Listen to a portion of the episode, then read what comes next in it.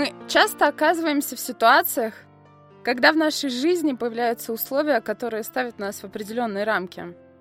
Это то, что меняет наше отношение к процессу, моменту времени, человеку и порой даже к жизни в целом. Здравствуйте! С вами программа «Голос чувств» на Паскале ФМ, я ее ведущая Анастасия Бабенко. Сегодня я хочу поговорить с вами об ответственности. Как определить, насколько ответственен конкретный человек? По каким критериям можно выделить ответственного человека из общей массы безответственных людей? По обратной связи?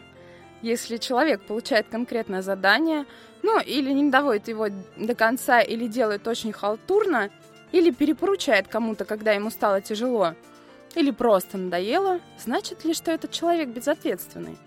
Психология определяет ответственность как определенность, надежность и честность в отношении себя и других.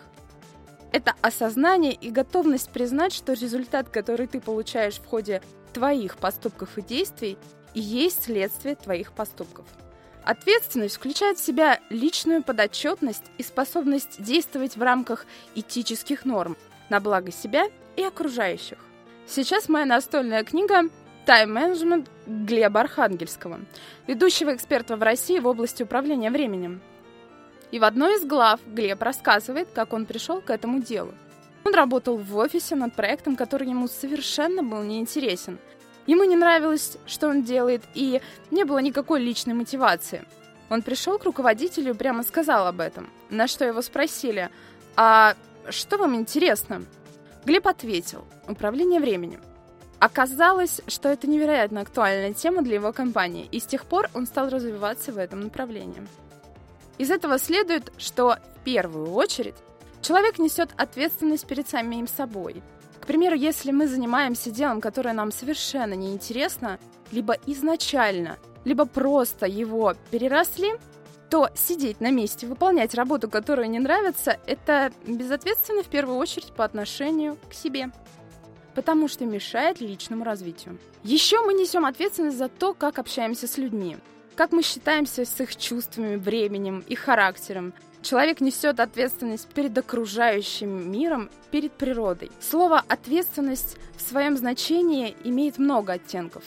Надежного, заслуживающего уважения человека называют ответственным – под ответственностью также подразумевает подотчетность юридическую, финансовую и моральную. Осознавать ответственность значит полностью понимать, что моя жизнь – это моя проблема. Или не проблема. В общем и целом, как сам решу, так и будет. Если переосмыслить свою жизнь с точки зрения ответственности за себя и за все, что нас окружает, возникает совершенно новое осознание. Ответственность активирует свободу личного выбора, раскрывает творческий потенциал человека во всей полноте. Только ответственный человек может строить ответственные отношения с другими людьми. После 18-19 лет человек созревает психологически и может делать себя сам, без помощи родителей. Теперь только он выбирает людей, которым хочет прислушиваться и с которых хочет брать пример. Он сам видит свои недостатки, и если у него появляется потребность искоренить их или хотя бы максимально обезвредить, то с катертью дорога. Это и есть ответственность за самого себя. То есть, зная, к примеру, что я совершенно не умею управлять своим временем и планировать заранее, я читаю книгу по тайм-менеджменту, да, чтобы развить эти навыки. Ибо я в курсе, что с людьми, делающими все вовремя, гораздо проще работать, чем с такими, как я, которых Армагеддон подождет. А потом устанешь ждать и подумай, а ну его. Начнусь еще через пару сотен лет. Но есть форма ответственности, которая не имеет никакого отношения к личной свободе. Это ответственность за детей. И, по крайней мере, в моих глазах перед этой формой меркнут все остальные. Совсем недавно я нянчилась с крестниками моей учительницы и катала одного из малышей на детском кресле качалки в форме полумесяца. И вот ребеночку весело, мне тоже.